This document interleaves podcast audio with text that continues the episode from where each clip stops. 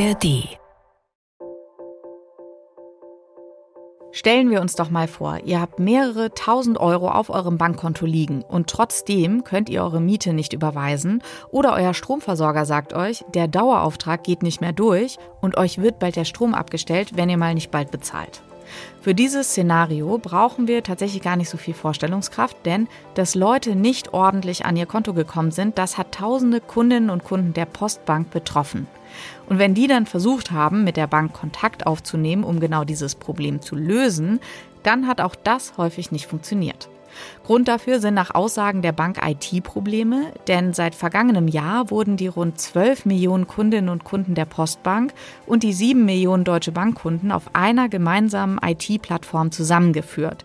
Und dabei gab es offenbar massive technische Probleme. Als Mutterkonzern hinter der Postbank steht ja die Deutsche Bank und deren Chef wiederum ist Christian Sewing. Der hat sich Ende September schon mal öffentlich entschuldigt. Wir sind hier unserer Verantwortung nicht gerecht geworden und wir müssen jetzt umso härter dafür arbeiten, die Probleme schnell und vollständig zu beheben und das Vertrauen zurückzugewinnen. Wenn ihr diese Folge gehört habt, dann wisst ihr in nur gut zehn Minuten, ob die Probleme bei der Postbank inzwischen gelöst sind und was ihr konkret tun könnt, wenn ihr betroffen seid. Und damit hi, ich bin Melanie Böff und das ist 10 Minuten Wirtschaft. Euer tägliches Wirtschaftsupdate in der ARD Audiothek und überall sonst, wo ihr gerne Podcasts hört. Abonniert gerne diesen Kanal, dann verpasst ihr keine Folge mehr. Meine Kollegin Susanne Tappe aus der NR Info Wirtschaftsredaktion, die hat sich für uns mal in all diese Probleme rund um die Postbank eingearbeitet und ist jetzt hier bei mir. Hi Susanne, schön, dass du da bist. Hallo Melanie. Was hat sich denn konkret seit der Entschuldigung von Sewing getan? Also sind auf diese großen Worte tatsächlich auch Taten gefolgt? Tja, das kommt darauf an, wen man fragt. Also wir haben seit unserer Berichterstattung Ende September ehrlich gesagt noch ziemlich viele Mails von Hörerinnen und Hörern bekommen, die keine Verbesserung gespürt haben und uns auch immer noch davon berichten, dass sie telefonisch niemand erreichen und E-Mails unbeantwortet bleiben. Und viele sind daraufhin mit ausgedruckten Briefen zu ihrer Filiale gegangen und haben die dort persönlich abgegeben, aber die wurden dann wohl nur zur Zentrale der Postbank in Bonn geschickt und seitdem gab es auch dazu keine Rückmeldung. Und kann es sein, dass es sich dabei einfach um Einzelfälle handelt? Theoretisch ja, klar, aber auch der Verbraucherzentrale Bundesverband hat Ende Oktober gemeldet, dass die Beschwerden über die Postbank bei ihm anhalten. Allein zwischen Januar und September waren es demnach wohl dreimal so viele wie im gesamten Jahr davor und die Bankenaufsicht BaFin hatte ja bereits Anfang September eine Rüge gegen die Deutsche Bank als Postbankmutter ausgesprochen. Und Ende September, also nach der Entschuldigung von Christian Sewing, hat die BaFin dann auch noch einen Sonderbeauftragten für die Deutsche Bank bestellt. Der soll überwachen, dass sie die Einschränkungen im Kundenservice zügig und vollständig beseitigt und dass bisher nicht beantwortete Kundenaufträge auch rasch abgearbeitet werden. Und das ist nach der Rüge, das muss man schon mal so einordnen, schon noch mal eine weitere Eskalationsstufe. Ja, und das ist erfahrungsgemäß ziemlich ungewöhnlich. Also solche Fälle kamen bisher selten vor, dass es so konkret auch wurde. Was berichtet denn dieser Sonderbeauftragte? Tja, das wollte ich natürlich auch wissen, Melanie. Aber was dieser Sonderbeauftragte seitdem beobachtet hat, das teilt er nur der BaFin mit und eben nicht der Öffentlichkeit.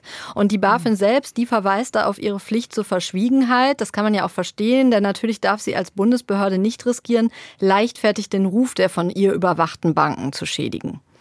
Okay, das ist nachvollziehbar, aber was sagt denn die Deutsche Bank selbst, was sie seitdem zur Problemlösung eben unternommen hat? Die Deutsche Bank hat mir tatsächlich auf diese Frage umgehend und damit ungewöhnlich schnell geantwortet, und zwar per Mail und telefonisch. Ich finde, das zeigt, dass sie die Kritik schon sehr ernst nimmt. Und der Pressesprecher hat mir gesagt, zwei Drittel der Kundenbeschwerden seien bereits abgearbeitet, ein Drittel sei noch offen. Und bis Ende des Jahres sollten dann alle Probleme behoben sein. Die Deutsche Bank rechnet wegen der IT-Probleme im vierten Quartal dieses Jahres übrigens mit zusätzlichen Kosten von 30 bis 35 Millionen Euro. Laut der Auskunft des Pressesprechers haben die rund 500 dafür abgestellten Mitarbeiter zunächst mit den Problemen bei Pfändungsschutzkonten und Baufinanzierung angefangen. Denn diese Fälle, die sind besonders problematisch, weil sie eben Menschen betreffen, die eh schon gefändet wurden und nun nicht mehr mehr an das wenige Geld herankamen, was ihnen für lebensnotwendige Dinge eigentlich noch zusteht. Und bei den Baufinanzierungen, da ging es zum Teil darum, dass Darlehen nicht ausgezahlt wurden, sodass zum Beispiel Leute, die Häuser gekauft hatten, gar nicht einziehen konnten. Also ernste Fälle, aber was ist, wenn jetzt mein Konto immer noch gesperrt ist oder mein Problem immer noch nicht bearbeitet wurde? Was können denn da Betroffene tun? Da gilt weiterhin, Betroffene sollten die Probleme und auch vergebliche Klärungsversuche dokumentieren, also am besten immer schriftlich mit der Postbank kommunizieren und dabei dann auch eine Frist für die Antwort setzen. Wenn das alles nicht funktioniert, dann kann man sich beschweren bei der Ombudsstelle des Bankenverbands. Jetzt muss man dazu sagen, auch da muss man mit längeren Bearbeitungszeiten rechnen, einfach wegen der Menge der Beschwerden. Und zur Not bleibt dann eben nur noch die Klage. Gegen die Postbank vor Gericht gezogen sind dieses Jahr schon rund dreimal so viele Menschen wie noch 2022. Und Verbraucherschützer, die fordern, dass die Kunden dort auch für ihren Ärger entschädigt werden oder eben initiativ schon von der Postbank beziehungsweise von der Deutschen Bank. Und dazu hat der Chef der Deutschen Bank, Christian Sewing, gesagt, er sichere zu, dass man das im Einzelfall prüfen werde. Da muss man also abwarten. Okay, also es wird sich noch ein bisschen weiterentwickeln. Wir halten euch natürlich über diesen Fall auf dem Laufenden. Susanne, vielen Dank, dass du dich hier eingearbeitet hast und äh, hier im Podcast warst. Ja, sehr gerne. Aber heute mal auf der anderen Seite. Ja, ist ja auch mal ganz schön. Genau. Egal wie diese Sache auch ausgeht, die Rüge und die Einsetzung eines Sonderbeauftragten der BaFin, all das bleibt brisant, einfach weil die Behörde das so selten in der Öffentlichkeit macht. Die Enttäuschung bei betroffenen Kundinnen und Kunden, die wird aber wohl auch erstmal bleiben. Und Vertrauen ist ja eine der Hauptwährungen von Banken.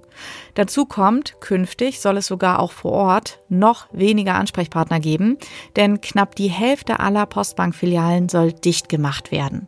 So zumindest der Plan der Deutschen Bank. Verbraucherschützer kritisieren diesen Plan scharf. Der Kundenservice solle endlich verbessert werden und nicht durch Filialschließungen weiter geschwächt werden, so die Meinung.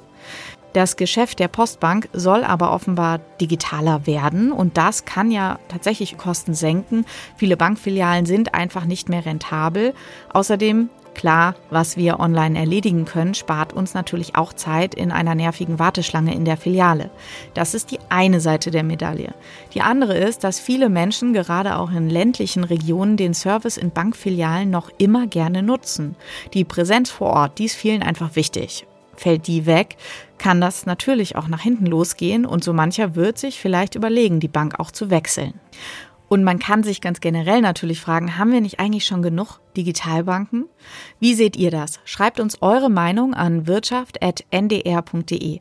Und das war es für diese Woche von 10 Minuten Wirtschaft. Von uns gibt es Montag bis Freitag eine neue Folge für euch in der ARD Audiothek und überall sonst, wo ihr gerne Podcasts hört. Abonniert gerne diesen Kanal, dann verpasst ihr keine Folge mehr. Und wenn ihr am Wochenende noch mehr Podcasts wollt, dann hört doch gerne mal in den NDR-Podcast Mission Klima Lösungen für die Krise rein.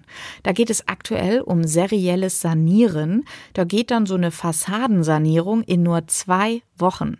Von so einem Tempo können die meisten Menschen nur träumen, die gerade ihr Haus energetisch in Schuss bringen wollen. Aber in Mönchengladbach wird es genau so schon jetzt gemacht. Sanieren wie am Fließband quasi, damit eben alte Häuser keine CO2-Schleudern mehr sind.